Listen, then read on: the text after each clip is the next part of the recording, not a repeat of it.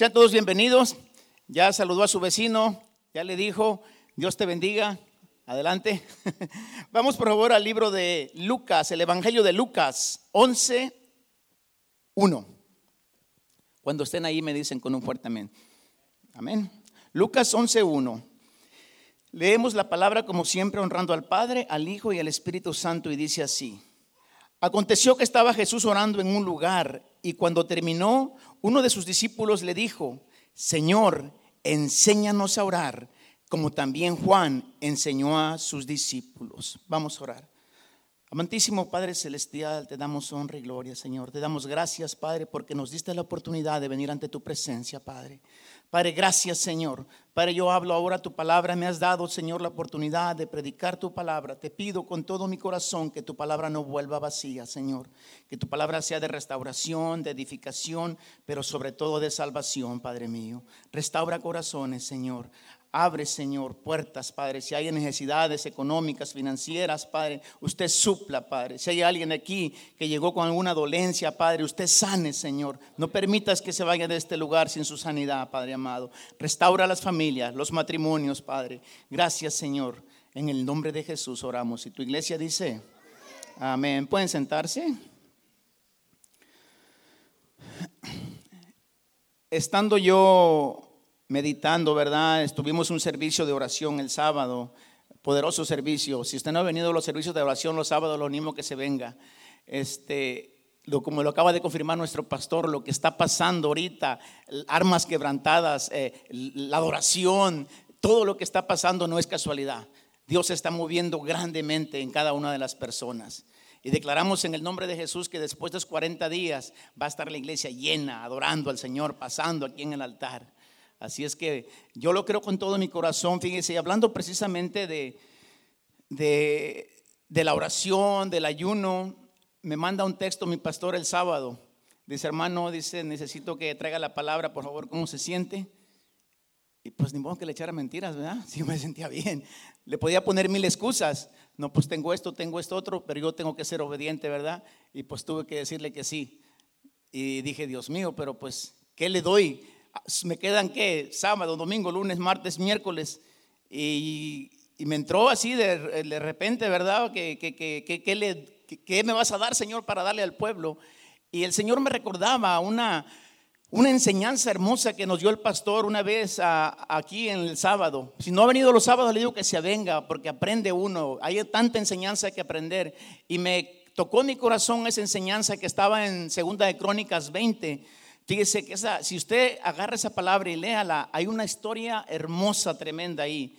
Esa historia trata de que Josafá le entró un gran temor porque venía el pueblo, venía, venían los enemigos en contra de él a atacarlos. Y, era una gran multitud, dice la Biblia, que parecían ellas como, como almejas, pero sobre todo esa gran multitud que venía sobre ellos. Y le entró un gran temor. Y dice que él ganó, proganó, programó a todo el pueblo que se metiera en ayuno, en oración, pero sobre todo lo primero que hicieron, inclinaron su rostro, humillaron su rostro delante de Jehová. Y, y hay tanta enseñanza. Y Dios me daba esa enseñanza para traérselas a ustedes, para compartírselas. Y a este tema por eso le quise poner. Ah, no sé si los muchachos pusieron ahí el tema, la oración y sus acompañantes. Este tema está tan poderoso que el Señor me lo dio, lo desenglosé y, y, lo apunté para compartírselos. Pero estaba pensando que estamos en un momento, en un tiempo de oración y de ayuno, y yo estoy viendo que la gente, la iglesia se está llenando. Hay muchísima gente nueva que está llegando, gloria a Dios. Y este es el producto de la oración, de que estamos orando. Almas están siendo restauradas, almas están haciendo salvas y almas están adheriendo a la iglesia. Amén. Entonces Dios me recordó que en, tiempo atrás, casi cada año, en el mismo servicio de oración de los sábados, yo traigo una enseñanza que se llama Los siete modelos de una oración perfecta, donde los discípulos se acercan al Señor de acuerdo a Lucas y le dicen, Señor, enséñanos a orar, así como Juan le enseñaba a sus discípulos. Y yo creo que mucha gente aquí ha venido a mí y me ha preguntado, hermano, ¿qué es el ayuno? ¿Cómo se ayuna? Porque créanmelo, tristemente nosotros, el pueblo de Dios, muchas veces no, no sabemos ni cómo orar. Dice el apóstol, el, el apóstol Santiago, pides y pides mal porque no sabes pedir, porque lo quieres para tu propia concupiscencia. Entonces vino a mi corazón esta palabra de la importancia de cómo debemos orar. Y no me quise quedar con esa bendición y se las quiero compartir. Si me queda tiempo, mis hermanos, les voy a compartir esa enseñanza que, les traía de Segunda de Crónicas, donde la, de la que está aquí apuntada la oración y sus acompañantes. Pero antes de esa, si nos queda tiempo, se las doy. Si no, vamos a, les voy a, tratar de dar rapidito la oración de los siete modelos de oración. ¿Sí me, me acompañan? Si, nos, si no nos queda tiempo, me perdonan. Y en otra ocasión lo predicamos, ¿sí? Bueno, esta no es una prédica, es una enseñanza, ¿ok? Bueno, entonces vamos otra vez a la palabra y les voy a, antes de llegar a esa palabra que les voy a dar de la oración a sus acompañantes y sus acompañantes, les voy a dar esta, esta que dice así, siete modelos de una oración perfecta. Después al final les voy a decir por qué es una oración perfecta. Vamos nuevamente a Lucas 11.1, por favor, y de ahí me voy a pasar a Mateo 6 del 5 al 13. Esos están entrelazados entre sí. Este, van, van de la mano. Lucas 11.1 dice, aconteció que Jesús estaba orando en un lugar y cuando terminó de, uno de sus discípulos le dijo, Señor, enséñanos a orar como también Juan enseñó a sus discípulos. Ahora, por favor, jóvenes, si me llevan a Mateo 6 del 5 al 13, ahí está, mira. Y les dijo, cuando ores no seas como los hipócritas, porque ellos aman el orar en pie en las sinagogas y en las esquinas de las calles para ser vistos de los hombres. De cierto os digo que ya tienen su recompensa. Mas tú cuando ores entra en tu aposento y cerrada la puerta, ora a tu Padre que está en secreto y tu Padre que ve en lo secreto te recompensará en público. Y orando no uséis vanas repeticiones como los gentiles que piensan que por su palabrería serán oídos. No hagáis pues semejante a ellos, porque vuestro Padre sabe de qué cosa tenéis necesidad antes que vosotros le pidáis.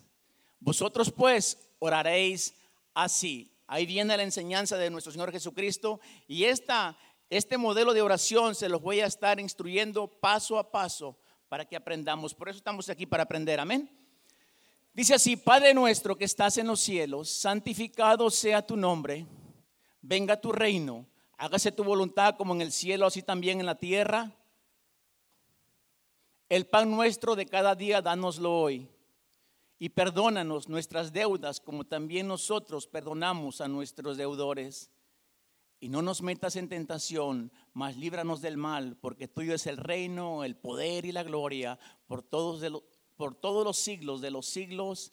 Amén. Gloria a Dios.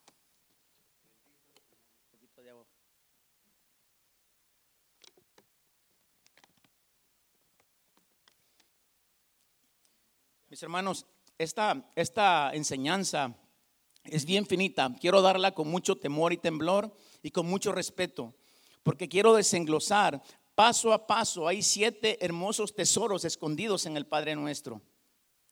Pero antes de explicarles el Padre Nuestro, les quiero explicar tres, no son controversias, son aclaraciones que nuestro Señor Jesucristo les explicó a sus discípulos.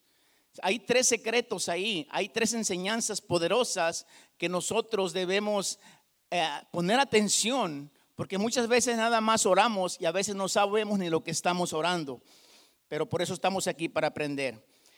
Si me dan la oportunidad, les quiero mostrar tres, tres puntos o tres aclaraciones que el Señor Jesucristo les deja saber a los discípulos. Y el número uno está en Mateo 6 del 5. Ahí mismo vamos a empezar el Mateo 6, 5. Vamos a desenglosarlo. Dice 6, 5, Mateo 6, 5.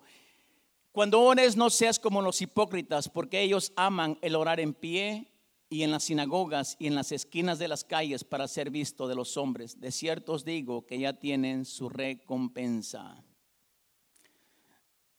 Hay mucha controversia de parte de, incluso de hermanos, cuando yo he llegado a invitarlos a la oración y, y me han confrontado de decir, y aquí lo dice en Mateo, que cuando oremos, oremos en lo secreto, en lo íntimo. Más adelante les voy a explicar ¿Qué es lo que está diciendo el Señor Jesús con esta, con esta enseñanza de que cuando oremos, oremos en lo íntimo, en, lo, en, lo, en la intimidad con el Señor? Pero aquí, esta quiero dárselas un poquito. Número uno, no ores en las calles o en las esquinas. Esto no es para nosotros. Tengo que decirlo porque ustedes conocen religiones. Las que yo conozco aquí en Estados Unidos son dos, que son los musulmanes y son los ah, judíos ortodoxos. Estas personas, a donde llegue la hora, tienen una tradición y tienen una, ah, su religión, tiene que ser una hora exacta, donde ellos a la hora que llegan, si es en una esquina, si es en la tienda, si es en el dealer, si es en el Walmart, ponen su mantel o ahí en una esquina y se ponen a orar ahí. Ustedes ya, ya conocen ese tipo y los han visto, me imagino.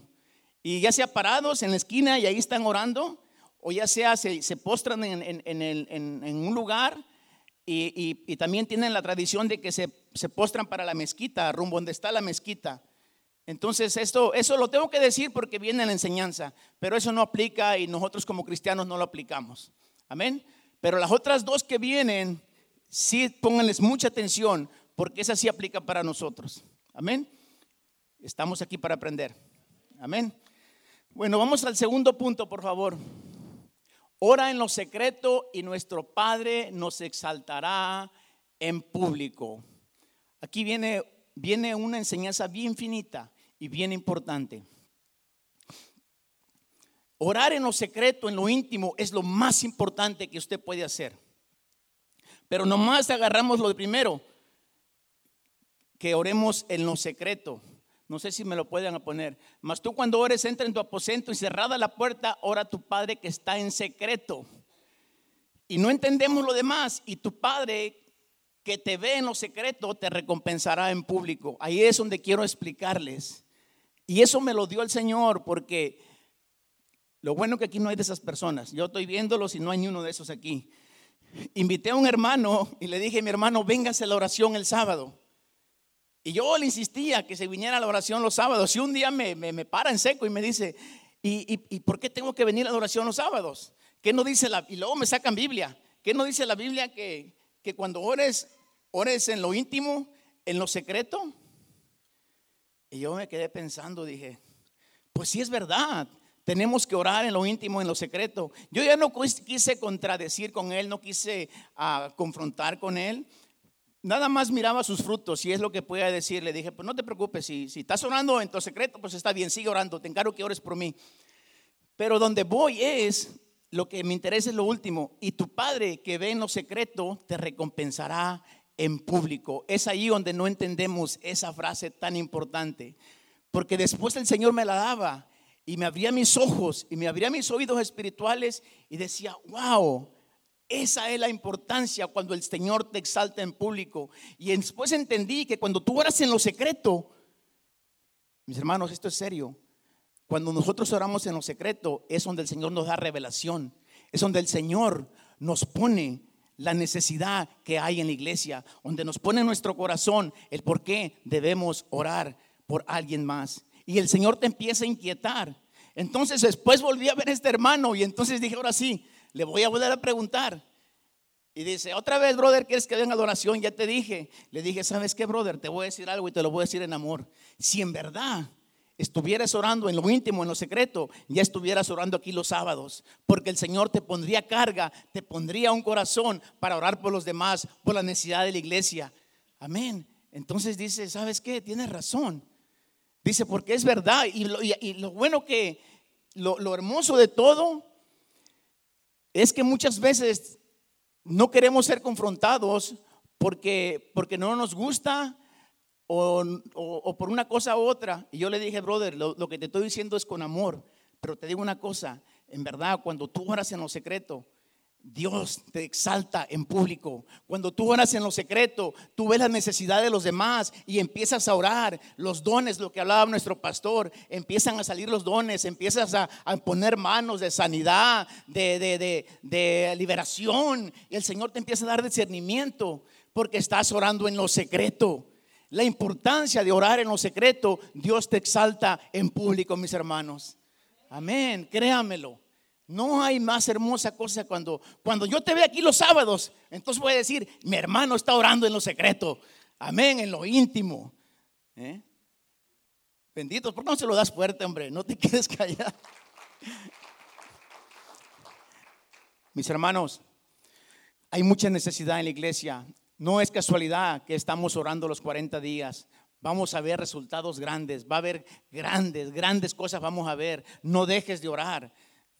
Si estás orando en lo secreto, qué bueno, pero también te necesitamos, la iglesia te necesita. Hay necesidad en la iglesia, necesitamos gente que se mete en oración. Cuando Dios, cuando te metes en lo secreto, Dios te revela la necesidad que hay en, la, en la iglesia y Dios te va a exaltar en público. Dios te va a poner con reyes, con grandes personas. Dios te va, no tienes idea lo que Dios va a hacer contigo cuando empieces a orar en lo secreto. Amén.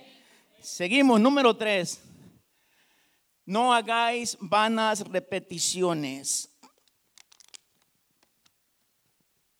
¿Me permiten, hermanos? Me dio calor.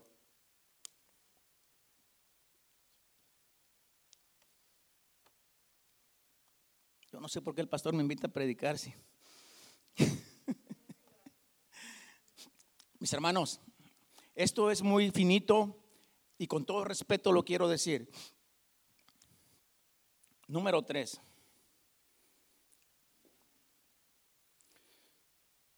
Mateo 6, 7, ¿qué dice la palabra?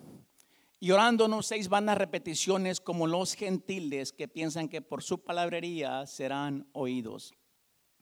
El Señor Jesús se refería a los gentiles. Los gentiles son aquellas personas que aún no han recibido al Señor Jesucristo, que aún no están en el rebaño del Señor aquellas personas que aún no hemos pedido ir a predicarles. Y, en los gentiles entran muchas personas de diferentes religiones, porque hay mucha religión, pero realmente, realmente no hay relación, no hay intimidad. A mí me han preguntado de qué religión es usted, hermano Jorge. Le digo, yo no tengo una religión. ¿No tienes religión? Le dije, no, yo tengo una relación con mi Padre Celestial. Yo tengo una intimidad con mi Padre, pero yo no tengo religión. Así es que les quiero explicar un poquito de lo que es cuando ores, cuando estés orando, no uséis vanas repeticiones.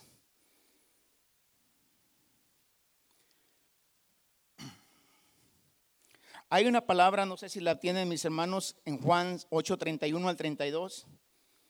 Dice así, si permanecieres en mí y en mi palabra, fíjense lo que dice mis hermanos, si permanecieres en mí y en mi palabra, seráis verdaderamente mis discípulos y conocerás la verdad y la verdad os hará. ¿Cuál verdad, mis hermanos? Pregúnteme, ¿cuál verdad, hermano Jorge? Esta. Esta es su verdad. Esta es su verdad y es vida eterna. Esta es su verdad. No hay más, más verdad que la palabra de, de Dios. ¿Para dónde voy, mis hermanos? Cuando les, les, hablo de, de que no uséis vanas repeticiones. Quiero decirles este tema finito en amor. Nosotros cuando nos postramos delante de la presencia del Señor, tal vez veníamos de la, de la, de la religión tradicional o tal vez nuestros padres nos inculcaron una religión. Y no los culpamos a ellos que porque tal vez en su antigüedad no sabían leer, les prohibían la Biblia y nosotros como, como hijos obedientes teníamos que hacer lo que nuestros padres decían, porque sabía cómo eran nuestros padres antiguamente, con la vara, y tenías que hacer lo que ellos dijeran. Entonces nos inculcaron una religión que gracias a Dios alguien fue y nos predicó la verdad, nos habló de la palabra y nosotros pudimos abrir nuestros ojos espirituales y descubrir la verdad. Cuando dice el Señor Jesucristo, no hagáis vanas repeticiones como, como los gentiles, dice, porque piensan que por su palabrería serán oídos. Y ustedes ya saben a qué me refiero.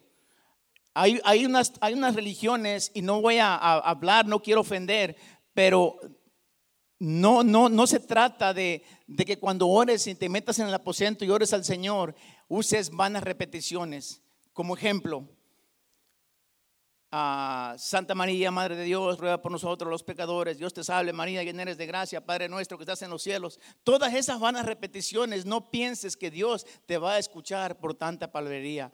Nosotros cuando oréis así, oraréis al Padre, Padre nuestro que estás en los cielos, santificado. Pero no por eso vas a repetir lo mismo. Esto es serio, mis hermanos, y si es una enseñanza. Si yo estoy dando esta enseñanza es porque el Señor me la dio a mí, me abrió mis ojos espirituales para que se las diera a ustedes. Amén. ¿No están enojados? Bueno, porque yo sí me enojé cuando me dijeron esto. Pero gracias a Dios que Dios me redarguyó mi corazón y pude entregarle mi corazón a Jesucristo y Dios sanó mi corazón. Amén. Así es que no se vaya a ir sin que Dios sane su corazón porque el mío sí lo sanó. Vamos al cuarto, por favor. Jóvenes, es el número tres. Hoy ya terminamos, ¿verdad? El número tres. Bueno, mis hermanos, entonces vamos con los siete modelos de una oración perfecta. ¿Estamos listos? Bueno, seguimos con Mateo. Ahora vamos a leerlo del 9 al 13. Mateo 6, del 9 al 13. Miren lo que dice. Vosotros pues oraréis así. Padre nuestro que estás en los cielos, santificado sea tu nombre, venga tu reino y hágase tu voluntad como en el cielo, así también en la tierra. El pan nuestro de cada día, dánoslo hoy y perdona nuestras deudas como también nosotros perdonamos a los que nos ofenden y no nos metas en tentación, mas líbranos del mal, porque tuyo es el reino y el poder y la gloria por todos los siglos de los siglos. Amén. Primer modelo de oración, mis hermanos, es relación. Fíjense lo que dice Mateo 6, 9. Padre nuestro que estás en los cielos. Me voy a quedar en el Padre nuestro. Ahí hay una relación. Cuando usted entra y va a orar, ustedes oraréis así. Padre nuestro, hay una conexión, hay una intimidad. Dice, dice el versículo Juan 10, 27 al 38, dice, mis ovejas oyen mi voz y yo las conozco y me siguen. Y yo les doy vida eterna y no perecerán jamás, ni nadie las arrebatará de mi mano. Nosotros debemos saber que, que, si venimos, que somos hijos de Dios, somos cristianos, no podemos venir a pedirle al Señor nada si no tenemos una intimidad con Él, si no tenemos una conexión, si no lo conocemos. Mis ovejas oyen mi voz y me siguen. Amén. Así es que nosotros como hijos de Dios tenemos que tener nuestros oídos espirituales bien finitos para poder oír la voz de Dios. Una vez evangelizando a un hermano en la, en la, en la, ese hermano porque ya vino, ya, ya, ya ha estado aquí, se llama igual que yo, Jorge. En la calle me dice, pero ¿por qué tengo que ir a la iglesia? Dios está en todos lados. No, le digo, sí, Él está en todos lados. Es omnipresente. Dice, y bueno, dice, si oro aquí, Él me escucha, ¿verdad? Le digo, claro que te escucha. Le digo, pero y dice, y bueno, le digo, ¿y te conformas nomás con que te escuche? ¿No quieres oírlo? se queda. Le digo, porque yo no me conformo con que me escuche. Yo quiero oír su voz también. Yo quiero que hable a mi corazón y me redarguya. Amén. Así es. Entonces debemos tener una intimidad, una conexión con nuestro Padre. Si no, su oración es vana. Así es que tenemos que tener una intimidad. Dice el Señor, yo estoy aquí a la puerta. Apocalipsis 3:20, y toco la puerta de tu corazón. Si tú abres la puerta, yo entraré, cenaré contigo y tú conmigo. Él quiere una intimidad contigo. porque la Biblia no dice un lonche o un breakfast? Es una cena. Es un romance, él quiere, él quiere tu corazón, él quiere estar contigo, él te ama. Así es que no te vayas sin abrirle tu corazón esta noche al Señor. Amén. Seguimos con el segundo punto, mis hermanos. Segundo modelo de oración Padre nuestro, y luego fíjense lo que sigue, que estás en los cielos, santificado sea tu nombre. Ponga atención a lo que dice aquí. Y aquí me quiero detener un poquito. Cuando venimos a la iglesia, cuando venimos ante el altar, cuando venimos a la presencia del Dios, venimos con una convicción de que Dios está aquí, que su presencia está aquí. Dice, Padre nuestro que estás en los cielos, santificado sea tu nombre, bendito sea tu nombre, te alabamos Señor, te adoramos Señor, te amamos Señor. ¿Por qué creen ustedes que en la iglesia siempre que empezamos el servicio comenzamos con una adoración? ¿Eh? ¿Y cómo terminamos? Con una adoración. Siempre para que tu oración sea escuchada, no hay nada más hermoso que darle tu alabanza y adoración al Señor. No hay nada más hermoso, mis hermanos. Dáselo fuerte. Miren, nosotros muchas veces, como les decía al principio, pedimos y pedimos y pedimos mal porque no sabemos pedir. Cuando no sabemos que la clave para que Dios, para que el Espíritu Santo te diga cómo hablar. Dice que dice el apóstol Pablo que el Espíritu Santo, ¿cómo sabemos pedir? No lo sabemos, pero el Espíritu Santo e, él nos escudriña y Él pide por nosotros con gemidos indecibles. Entonces, cuando usted viene y entrega su adoración, algo pasa en el reino de los cielos. Simplemente, mire, muchas veces nosotros cuando, cuando venimos al servicio y empezamos a pedir, a pedir, a pedir, y muchas veces ni siquiera tenemos el corazón para adorar a Dios, para decirle gracias por lo que has hecho en mi vida. somos buenos para pedir, pero nunca para agradecerles. Yo los animo Dirás tú, yo no tengo pecados, yo estoy bien, yo para qué necesito pasar al frente. Algún día pasa nada más para decirle gracias Señor, gracias Padre amado. ¿Ustedes creen que el pastor, los levitas, los invitan al frente para verle su linda carita? No. Quieren que ustedes sean de bendición para los demás. Quieren que ustedes puedan bendecir a los demás. Dáselo fuerte al Señor. Sigo, paro.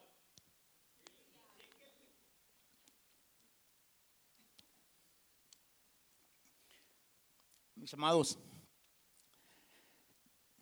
tenía tanta enseñanza aquí que, pero se la voy a dejar al hermano Juan Carlos. Él tiene una enseñanza poderosa de, de lo que es la adoración. Es tan hermosa la adoración. Es tan hermosa entregarle todo, todo tu corazón al Señor. Dios se mueve en medio de la alabanza de su pueblo. Dios se mueve. Dios hace grandes cosas cuando tú le adoras, cuando tú le entregas su corazón. Hay una reflexión, pero no sé si nos dé tiempo, que se las quería contar, está bien hermosa, pero no, voy rápido porque voy a ver si me alcanza a dar la, otra enseñanza, si no, pues para la otra que me dé la oportunidad el pastor la, la decimos, está buenísima. Vamos a Juan, ya para terminar el, el punto número 2, Juan 4, 22, 24 dice, mas la hora viene y ahora es cuando los verdaderos adoradores adorarán al Padre en espíritu y en verdad, porque también el Padre, tales adoradores, buscan que le adoren.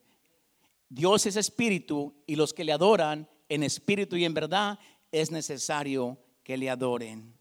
Amén. No me quería ir sin darles esa palabra. Este, así es que cuando, cuando hagan el llamado, cuando hagan el llamado, vente, no tengas pena. Entrégale al Señor esas cargas, eso que tienes ahí. Tal vez como te digo, estás bien, no necesitas nada, pero ven a agradecerle. Dice la palabra que un corazón contrito y humillado Dios no lo desprecia. Amén. Seguimos al tercer modelo de oración, por favor. Y vamos al versículo 6, 10. El tercer modelo de oración dice así, es poder. Ya le entregaste tu adoración al Señor, ahí viene lo bueno, fíjate lo que pasa. Dice la palabra, venga a nosotros tu reino, Mateo 6:10, y hágase la voluntad en el cielo, también así en la tierra. Pon atención, poder. La palabra en Hechos 1:8 dice, y recibiréis poder cuando haya venido sobre vosotros el Espíritu Santo. Hay un requisito, mis amados, y recibiréis poder cuando haya venido sobre nosotros el Espíritu Santo. No se engañe ni nunca va a tener poder y autoridad usted si no tiene el Espíritu de Cristo. Hay una palabra en Lucas 9, del 9 al 1 al 2 más adelantito, dice, y habiendo reunido a los doce discípulos, les dio poder y autoridad sobre todos los demonios y para sanar enfermedades, y los envió a predicar el reino de Dios y a sanar a los enfermos. Nuestro trabajo como cristianos es predicar el Evangelio, sanar a los enfermos y echar fuera a los demonios. ¿Qué estamos esperando para hacerlos, iglesia? Tenemos el poder, tenemos la autoridad y estas señales seguirán a los que creen. Es lo único que tienes que hacer, creer. Para que el cree, todo lo es posible. Si crees, verás la gloria de Dios, hermano, hermano. Métete con el Señor, dáselo fuerte. El poder, mis hermanos, la autoridad de Dios. Y no te estoy hablando de poder y autoridad en tu casa, que le hables fuerte a tu esposa. No, ese no es poder, ese es poder del diablo. Te estoy hablando del poder de Dios para poder echar fuera demonios, para sanar a los enfermos, para predicar la palabra. ¿Mm? Necesitamos que esta iglesia el 30 de octubre se llene, mis hermanos. Empiece a decirle al Señor, Señor, yo quiero de ese poder. ¿eh? Pero ¿sabes qué? Es el único requisito y recibiréis poder cuando haya venido a vosotros el Espíritu Santo. Acuérdense que Dios no nos dio espíritu de cobardía, sino de poder, de amor y dominio propio. De que se puede, se puede, mis hermanos. Nada más sujétate a Dios, sométete a Dios y vas a ver las maravillas, mis hermanos. El apóstol Santiago dice, someteos pues a Dios, resiste al diablo y él huirá de nosotros. Así de fácil. Pero hay que someterse. Hay un requisito muy grande, mis hermanos. Amén. Someterse a Dios, si no, no pasa nada. Mientras tú no te sometas a Dios, los demonios no se van a someter a ti, y mucho menos tu esposa, tus hijos. Así es que mis amados, no hay nada más hermoso que someterse a Dios, que doblegarse a Dios y decirle con todo tu corazón, Señor, me rindo ante ti, yo ya no puedo más con esta adicción, yo ya no puedo más con este maltrato, yo ya no puedo más con este carácter, te entrego todo aquí en el altar, Señor. Derrama tu alma aquí y verás lo que Dios va a hacer en tu vida, mi amado. Amén. Seguimos, mis amados. Cuarto modelo de oración. Si estoy explicándoles el, modelo de oración, ¿me están entendiendo? Créame lo que esto me sirvió mucho a mí. Dios me abrió mis ojos espirituales y pude comprender ese modelo tan hermoso que es el Padre nuestro. Mateo 6:10 dice, hágase tu voluntad como en el cielo, Hágase tu voluntad como en el cielo, así también en la tierra. El cuarto modelo es sumisión. ¿Eh? Sumisión o obediencia, le puedes decir. ¿Qué dice su palabra? Que hágase su voluntad tanto en el cielo como en la tierra. Todo lo que pidamos al Señor, mis hermanos, todo, todo lo que le pidamos es bajo su voluntad. Ustedes saben por qué muchas oraciones no son contestadas y lo peor de todo, nos peleamos con Dios y nos vamos de la iglesia porque nunca nos contesta nuestras oraciones. ¿Y saben por qué? Porque a lo mejor Él nos quiere dar algo mejor. O será tal vez que lo que le estamos pidiendo no nos conviene. Por eso no nos da. Por eso dice que nuestra oración debe ser de acuerdo a su voluntad. ¿Y quién va a orar por ustedes? El Espíritu Santo. Y ahí está el versículo, mire, si me, me acompañan a Santiago 4 del 1 al 3 dice, ¿De dónde vienen las guerras y los pleitos entre nosotros o vosotros? ¿No es acaso de vuestras pasiones y de vuestra concupiscencia? Concupiscencia quiere decir que mí, para mí, todo yo nomás. Dice, ¿no es acaso de vuestras pasiones y de vuestra concupiscencia? Porque pides y pides mal para gastarlo o desearlo para vuestro propio beneficio. Mis hermanos, el apóstol Santiago no puso esta palabra aquí nada más por ponerla. Es por eso muchas veces que nuestras oraciones deben ser siempre lo que el Espíritu Santo nos guíe. Por eso la importancia del Espíritu Santo, mis hermanos. Hay una palabra en Romanos dice que si aquel, aquel tal no tiene el Espíritu de Dios, ese tal no es de Cristo. Porque la única manera que vamos a ser guiados por Dios es a través del Espíritu Santo. Él nos dejó el consolador. Juan 14 dice, me voy a preparar moradas donde yo esté, ustedes estén conmigo. Pero no se preocupen, no los dejo solos, les dejo un consolador. Mi Espíritu Santo, Él los va a guiar, Él les va a mostrar y Él les va a enseñar todas las cosas que tengan que hacer. Es por eso la importancia, mis amados, del Espíritu Santo. Sin el Espíritu Santo, decía, decía, el, el profeta Moisés, si tú no vas conmigo, Señor, yo no quiero ir. Yo no voy. Es importante el Espíritu Santo, mis hermanos. Y el Espíritu Santo viene a nosotros con tres factores. Fe, humildad y obediencia. Repite conmigo, fe, humildad y obediencia. Amén. Vamos a ponerlo en práctica. Amén. Dice, decía el apóstol, el profeta Jeremías, Fíjense, ahí viene, ahí viene lo bonito. Con esto voy a terminar este, este, cuarto, cuarto modelo. Dice, porque yo sé los planes que tengo acerca de vosotros, planes de bien y no de mal, para dárselos a fin de que esperéis, para darles un mejor futuro y esperanza. ¿Eh? ¿Ven los planes de Dios? A veces nuestros planes no son buenos, mis hermanos. O a veces nosotros pedimos y pedimos poquito y el Señor nos quiere dar algo mejor. Así es que vamos a dejar que el Espíritu nos guíe y que Él pida por nosotros. Amén. Quinto modelo de oración. Vamos a Mateo 6:11. El pan nuestro de cada día, dánoslo hoy. Quinto modelo, provisión. ¿Ya lo adoraste? ¿Ya te, te sujetaste a Él? ¿Te, te, sometiste a Él? Ahora sí puede ir a lo que se te dé la gana. ¿eh? Porque el que pide se le da, al que toca se abre. Ahora es tu oportunidad. Hay un versículo, creo que se los dio a los jóvenes, donde, donde dice, dice, procura presentarte delante de Dios aprobado, que no tiene de qué avergonzarse, que traza la palabra de verdad.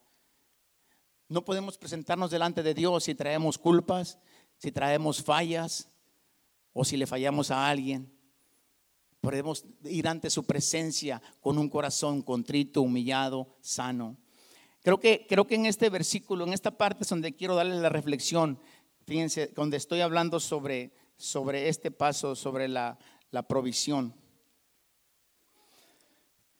Vamos a poner un ejemplo. No sé si tengan niños, niñas entre una edad entre unos 6 años o 10, 12 años, usted se va a su trabajo, usted es como, como hombre de hogar se va a su trabajo y le viene y abraza a sus niñas, a sus niños, le dice, mis hijos, ya me voy.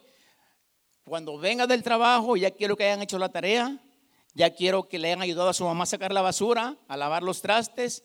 Entonces sí, se ponen a leer o a hacer la tarea y ya se ponen a jugar.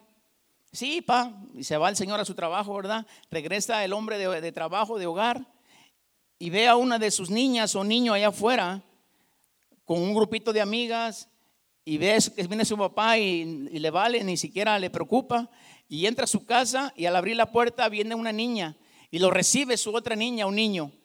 Papi, papi, ya llegaste, y lo abraza, lo asaja y le dice, ¿cómo te fue, papá? Bien, hija, gracias, todo bien.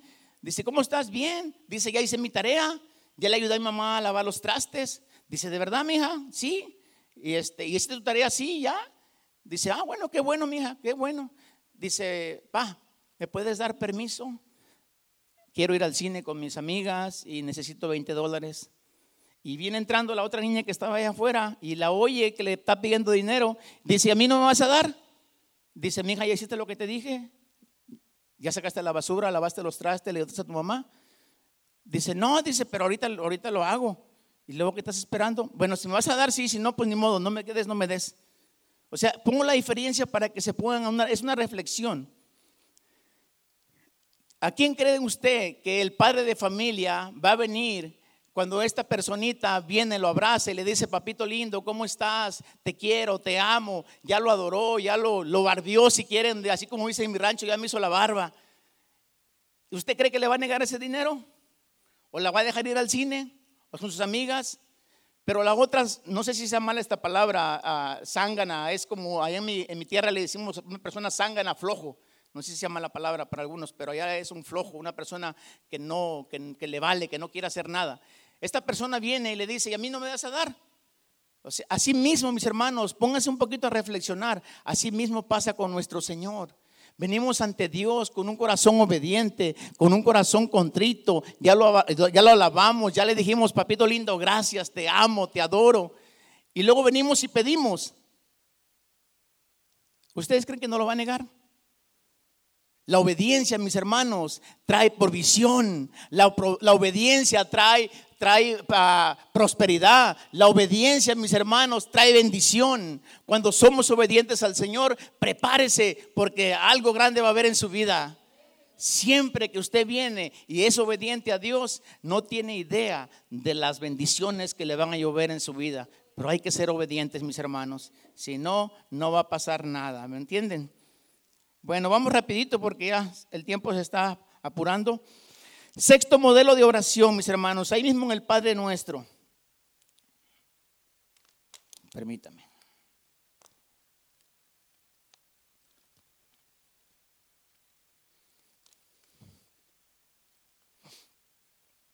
Mateo 6:12, y perdona nuestras deudas como también nosotros perdonamos a nuestros deudores.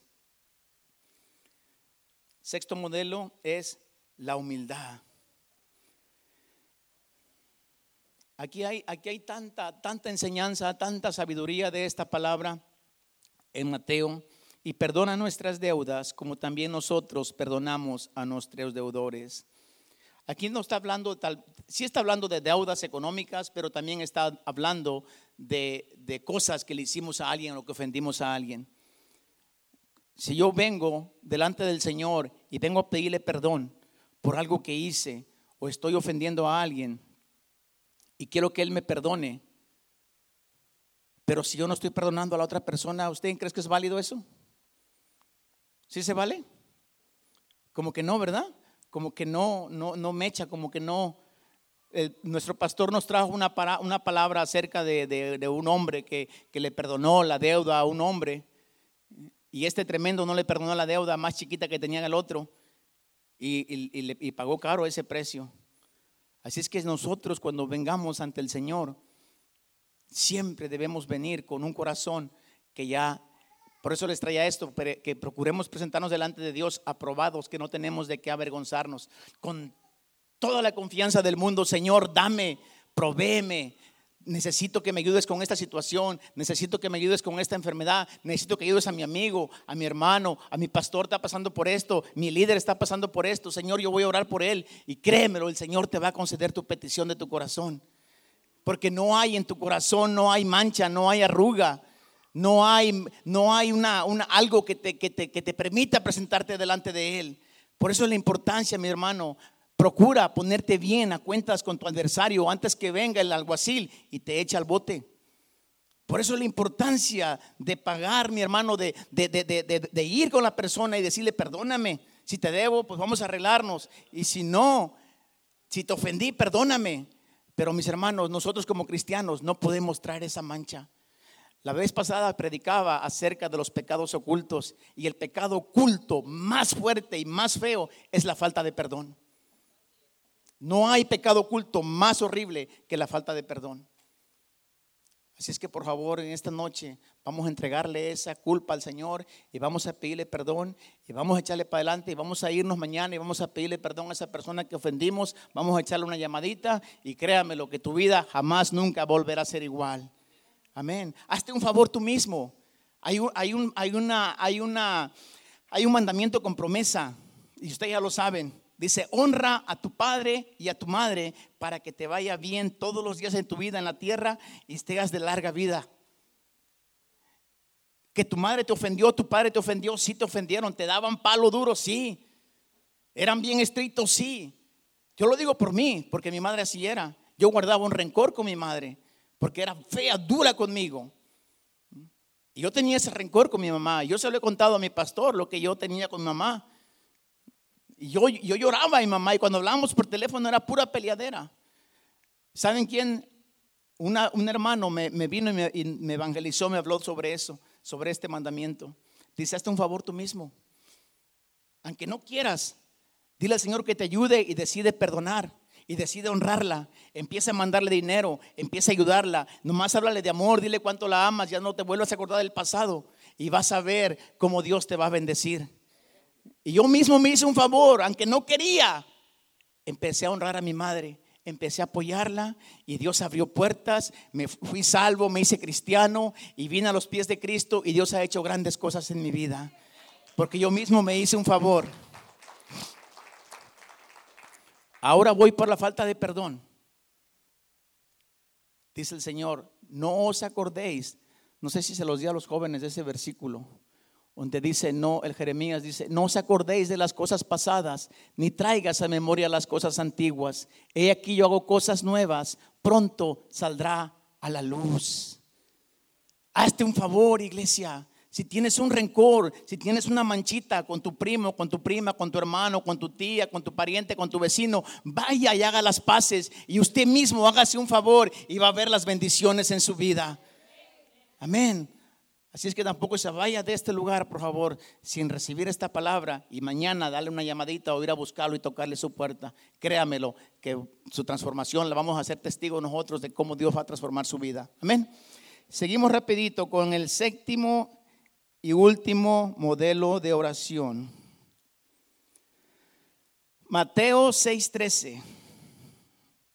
Y no nos metas en tentación, mas líbranos del mal, porque tuyo es el reino, el poder y la gloria por todos los siglos de los siglos. Amén. ¿Cuántos saben que, que no por ser muy espirituales no estamos exentos de ataque? Entre más eres espiritual, más te metes con el Señor, también el enemigo va a querer robarte lo que es tuyo. Pero hay que crees, no estás solo, el Señor está contigo. Siempre el Señor está contigo. Es lo que tenemos mucho, tenemos temor, tenemos miedo de pasar el proceso, de pasar la prueba, porque pensamos que no lo vamos a aguantar. Cuando el Señor te dije, te dice, en el mundo tendrás aflicciones. Hey, pero ¿qué crees? Aguanta, yo he vencido al mundo de sus aflicciones. Así es que no es fácil, mis hermanos, pero con el Señor es bien fácil. Por eso te digo, en tu carne, en tu ego, no vas a pasar nada y nunca va a pasar nada. Hablaba nuestro pastor, si no veniste el domingo te la perdiste, que a veces la, la comodidad, eh, en tu comunidad no haces nada, no pasa nada. Por eso es necesario que el Señor te inquiete. Te abre tus ojos y dile al Señor qué quieres que yo haga, Señor. Si estás pasando por tribulación, estás pasando por proceso, estás pasando por desierto, dile al Señor que te muestre. Porque no es casualidad que te está pasando esto. Dios te está hablando. Dios te está diciendo algo. Acércate al pastor, acércate a los ancianos, a un, a un servidor y cuéntanos lo que estás pasando. Dice el apóstol Santiago, orá los unos para los otros. Dice, confesaos vuestras ofensas. O sea, cuéntame lo que te está pasando. Y orá los unos por los otros para que seáis sanados. La, la oración tiene un poder de sanidad, mis hermanos. ¿eh? la unción con aceite, imponer manos sobre los enfermos. Pero si tú no nos cuentas nada, ¿cómo vamos a poder ayudarte a orar para que sane lo que estás pasando? Amén. Cuando viene, hermano, la tentación, el versículo que, les voy a dar, no sé si lo pusieron mis hermanos ahí, dice, y Jesús después que fue bautizado, subió luego del agua. Y aquí los cielos le fueron abiertos y vio el Espíritu de Dios que descendía como paloma y venía sobre él. En el momento que el Señor Jesucristo, en la Biblia no está registrado ninguna historia de que el, de que el enemigo atacó al Señor Jesucristo. Su historia comienza aquí. ¿Mm? Dice el apóstol, dice el, el profeta Juan, el reino de los cielos sufre violencia y solo los violentos la arrebatan. Y luego, luego entra el Mesías. En el momento que el Señor Jesucristo se bautiza y comienza su ministerio, ¿qué creen? Satanás también se levantó y se vino sobre él. ¿Ustedes creen que tenía necesidad de orar 40 días y 40 noches? Él era Dios, no tenía necesidad. Pero ¿saben por qué lo hizo? Por nosotros. ¿Eh? Y no los dejes caer en tentación. Nosotros, mis amigos, el enemigo no duerme. 24/7 está sobre nosotros nos quiere zarandear, nos quiere atacar, nos está acusando. Satanás no duerme acusando a nosotros los hermanos. Él es el único acusador de nosotros los hermanos, no nosotros. Nosotros no estamos para acusar a nadie, estamos para levantarlos, para animarlos, para, para, para ver qué necesidad tienen, no para acusar. Cuando alguien te quiere acusar, dile, apártate de mí, Satanás. No, no le digas, y más si es tu esposa. te va a ir como en feria. No, no, no hagan eso, por favor, ¿ok? y más si no estamos preparados, cuidado. Pero no, mis hermanos, cuidado con aquel que esté acusándolos. Vean con el pastor si alguien los está acusando. Amén. Nosotros no estamos para acusar, estamos para levantar. Mis hermanos, la tentación está ahí, al pie. La tentación, Dios no te la va a quitar. Dios nos dio una esencia tan hermosa que se llama libre albedrío. ¿Y sabes qué es eso también? Es la conciencia. El Señor Jesucristo le dijo por medio del profeta, dice, hey, aquí yo pongo la bendición y la maldición. Tú escoge, ahí está. Pero luego dice, pero yo te aconsejo que escojas la bendición para que vivas. Y ese es mi mensaje, mis hermanos. Escojan la bendición. La tentación está al pie. La tentación nunca te la va a quitar. El desierto, siempre lo he dicho, el desierto, el proceso, Dios nunca te lo va a quitar. Eso es, eso es tuyo. Dios les puso la tierra prometida a los israelitas. Ahí está la tierra prometida. Pero van a cruzar un desierto, un desierto que tenían que cruzar en 40 días. Lo cruzaron en 40 años por su rebeldía, por su desobediencia, por su queja, por su murmuración. Y asimismo el Señor nos pone el desierto, el proceso, porque Él quiere darnos la tierra prometida. Pero depende de nosotros cuántos años vamos a cruzar ese desierto. Otros cinco años más ya tenemos cinco en el Evangelio y seguimos batallando con la esposa, seguimos batallando con los hermanos, seguimos batallando con el pastor. Ya estuvo iglesia. Vamos a someternos a Dios. Vamos a sujetarnos a Dios. Vamos a entregarle ese carácter, esa carga, ese, esa, esa necesidad. ¿Por qué no te pones de pie y vamos a, vamos a orar? Y, le dejo el, teléfono, el micrófono a mi pastor para que, para que nos ministre. Dios te bendiga, iglesia. Dáselo fuerte, Señor, iglesia, dáselo fuerte. Véngase al altar, véngase al altar.